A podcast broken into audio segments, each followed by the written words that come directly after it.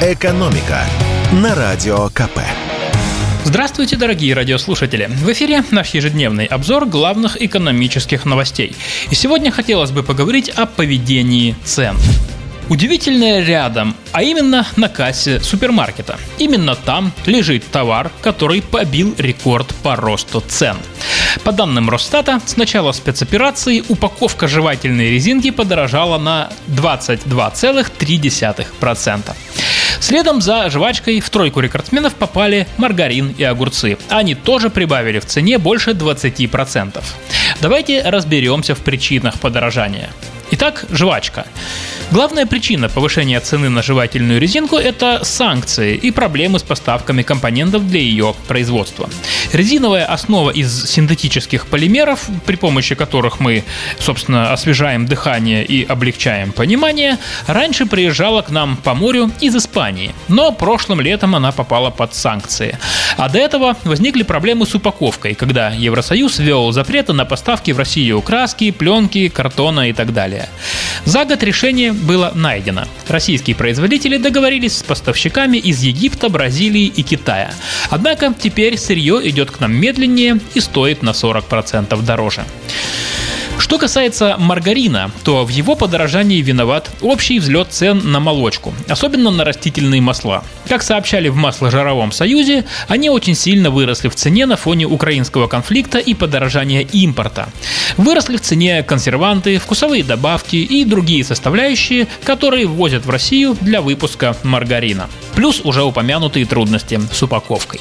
А вот огурцы подорожали из-за тарифов на электричество. За прошлый год их поднимали в России дважды. В июле на 4,5%, а в декабре на 9%. Это средние данные по стране. В некоторых регионах цены на электричество выросли еще сильнее. Это очень критично для себестоимости тепличных овощей. Затраты на энергию занимают до 50% их цены. Что же будет с ценами дальше? С этим вопросом мы обратились к главе Союза предпринимателей и арендаторов России Андрею Буничу. И он призывает не паниковать, потому что серьезных оснований для разгона инфляции сейчас нет. По его словам, даже падение рубля не повлияет на ситуацию, если, конечно же, оно не будет слишком сильным. Дело в том, что, по словам эксперта, нынешний курс рубля уже заложен в ценах на товары. Такой курс был до начала спецоперации. Когда весной прошлого года доллар поднимался до 120 рублей, поставщики и продавцы сразу же повысили цены. Но когда курс упал до 60 рублей, почему-то никто не стал их понижать. Есть, по словам эксперта, и еще один момент. Если продавцы повысят цены, то спрос упадет. Поэтому никто не станет рисковать и задирать стоимость продуктов. Ведь важнее продать товар, а не заставить его валяться на полке. И в завершение выпуска хочу поделиться с вами одним открытием. Вот я всегда считал, что телефонные мошенники охотятся в основном за пожилыми людьми. А вот и нет.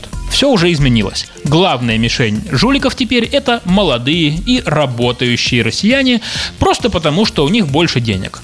Такое открытие сделали эксперты банка ВТБ.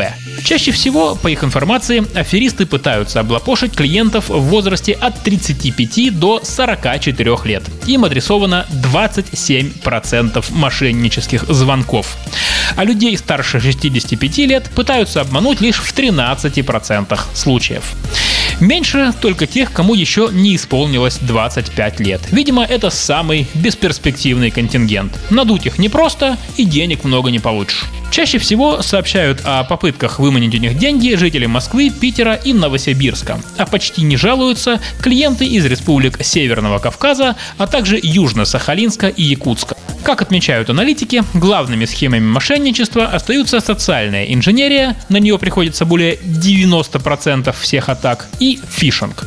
Ну, социальная инженерия – это самый классический случай, когда вам звонит жулик, представляется следователем или сотрудником службы безопасности и просит либо денег, либо данные банковской карты. Фишинг – это более сложная процедура.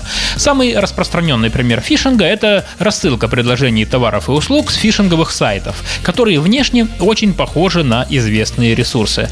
И если жертва введет там данные своей карты, то легко может лишиться своих денег. Отсюда очень простой вывод, как не угодить на удочку мошенников. Никогда не разговаривайте по телефону с незнакомцами и не открывайте непонятные ссылки. «Экономика» на Радио КП.